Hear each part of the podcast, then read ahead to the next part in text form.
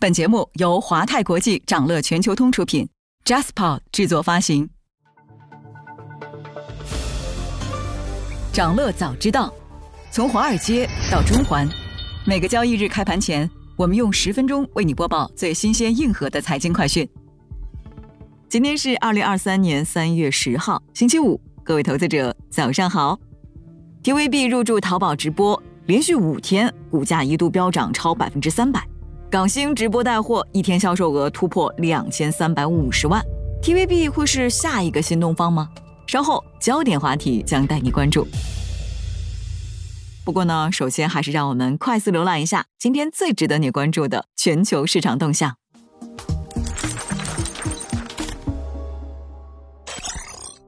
港股三大指数集体下挫，英皇文化产业逆势涨超百分之九十。周四，港股三大指数再度下挫，恒生指数跌破两万点大关。截至收盘，恒生指数下跌百分之零点六三，科技指数下跌百分之一点四六，国企指数下跌百分之一点一五。那盘面上，大型科技股集体下跌，令大市承压。节后消费需求有所回落，餐饮股大幅下跌，纸业股、燃气股跌幅靠前，连续上涨的重型基建股回调。电力股、航空股、物管股和内房股集体走弱，电信股再度活跃，表现抢眼。军工股、海运股上涨明显。分析认为，恒指在一万九千点到两万点附近有较强支撑，但指数层面的反弹要立足中期去思考。港股更大级别的趋势性反弹可能出现在五月前后，原因呢是四月份 A 股和港股的部分一季报业绩不确定性可以消化完毕，以及。不排除四月底会出台一些经济政策，进一步助力经济增长。市场继续评估鲍威尔有关终端利率可能高于预期的鹰派评论，并等待非农就业数据。美股周四大幅收跌，道指下跌百分之一点六六，纳指下跌百分之二点零五，标普五百指数下跌百分之一点八五。热门中概股全线下跌，纳斯达克中国金融指数下跌超过百分之五，大型科技股普遍下跌。特斯拉跌约百分之五，苹果跌百分之一点五三，标普五百指数的十一个板块全军覆没，其中金融板块收跌百分之四点一，表现最差；公用事业板块下跌超过百分之零点八，跌幅最小。美联储褐皮书称，未来几个月经济不会有太大改善。褐皮书称，美国供应链困境有所缓解，消费维持稳定，高通胀和高利率对消费有所限制。全美劳动力市场依然稳健，物价上涨压力仍然存在，但是受访者预计今年物价上涨的速度将进一步减缓。拜登要对富人征重税，美国总统拜登向国会提交预算提案，要求对亿万富翁征收百分之二十五的最低税率。该计划还将把投资资本利得税率从百分之二十提高近一倍到百分之三十九点六，并提高美国企业的所得税。计划从百分之二十一提高到百分之二十八。那一旦提案获得通过，并成为最终立法，将颠覆房地产和投资基金交易的经济性，迫使华尔街重新审视几十年来的许多交易方式。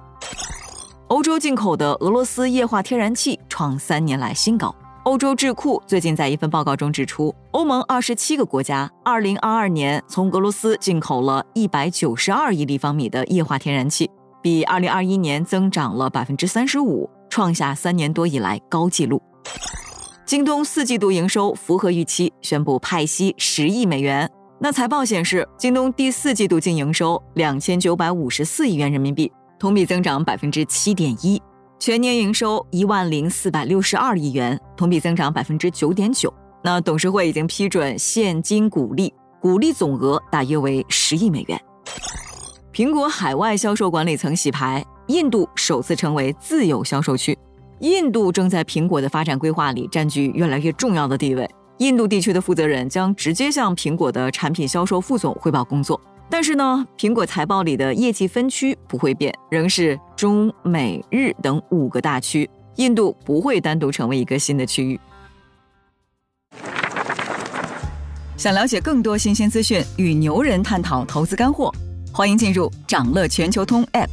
掌乐全球通是华泰国际旗下自主研发的一站式财富管理平台，为全球华人投资者提供港、美、A 股及新加坡市场的股票交易、公募基金、ETF、保险、智能投顾等多元化金融产品及服务。点击节目 show notes 中的链接，现在就一键直达掌乐全球通。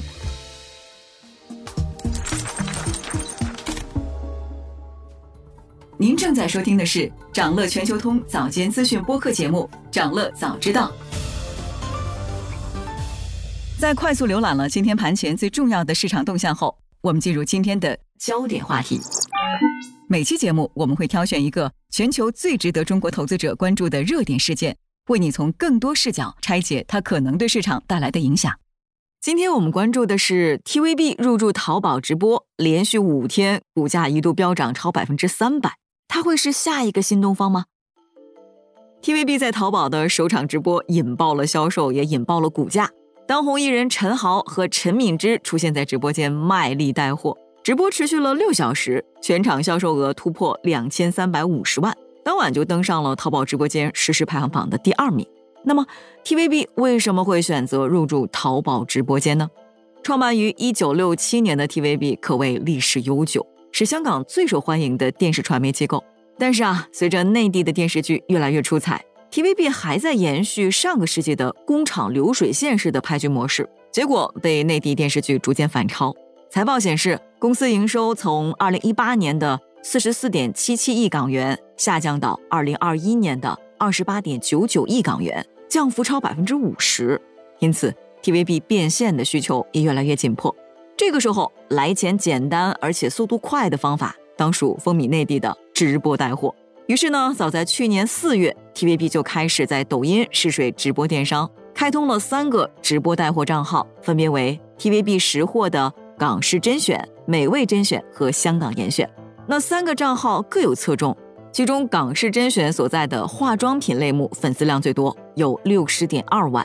那数据显示，一个月时间里，TVB 识货的港式甄选累计直播达五十九场，日均观看人数达十四万。日均销售额为二十五万到五十万元。那通过抖音带货近一年的验证，香港明星的影响力转化为粉丝购买力，成果显著。但是呢，TVB 来自抖音的收入和 TVB 淘宝只靠一场直播就带来两千三百五十万的销售额相比，连零头都不到。根据第三方统计平台飞瓜数据显示，TVB 识货在抖音上近一百八十天的销售额预估为两千五百万到五千万左右。那接近项目内部人士感叹：“淘宝播一天，抖音干半年。”事实上呢，TVB 和淘宝的合作才刚刚开始。三月一号，TVB 宣布通过旗下的上海翡翠东方传播与淘宝达成合作意向，双方将在年内共同发展超过四十八场电子商贸直播，预计为 TVB 带来千万级别港元的收益。那三月七号晚上，TVB 在淘宝平台持续六小时的直播带货首秀。一直搞到三月八号零点。根据截至三月八日零点的 TVB 与淘宝官方数据，全场直播销售额突破两千三百五十万元，累计观看人数超三百二十万，累计观看人次超过四百八十五万，最高在线人数超过三万。也正因此，今天 TVB 淘宝的辉煌业绩很容易被人们拿来跟同样是转型做直播电商爆火的新东方做比较。那么，新东方旗下的东方甄选为什么能够实现转型呢？哎，除了靠俞敏洪的影响力，还有一点是他们自建的三农产业链，在产业链上有了完整的闭环，能够自我达成全网最低价。TVB 确实拥有大量的艺人资源，可以算是一个 MCN，但是目前呢还没有自营产品。抖音的根基是创作者，凭借源源不断的内容吸引用户，这是兴趣电商的核心。它缺的是商品，而不是主播。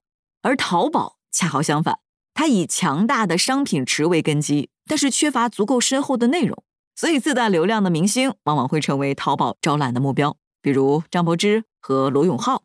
显然，TVB 艺人是淘宝迫切需要的流量主播，而 TVB 呢，也正好需要淘宝的供应链，这就是双方合作的重要基础。从营收角度看，TVB 一年收入在三十亿左右。电商业务今年快速增长，成为 TVB 增速最快的业务。那对比新东方的六个月 GMV 四十八亿，平均每天两千六百万，TVB 淘宝首秀也有这个水准。从毛利角度看，目前新东方直播带货的毛利率是百分之四十二点五，高于 TVB 百分之三十的毛利率，所以直播带货对于提升 TVB 的盈利能力会有立竿见影的功效。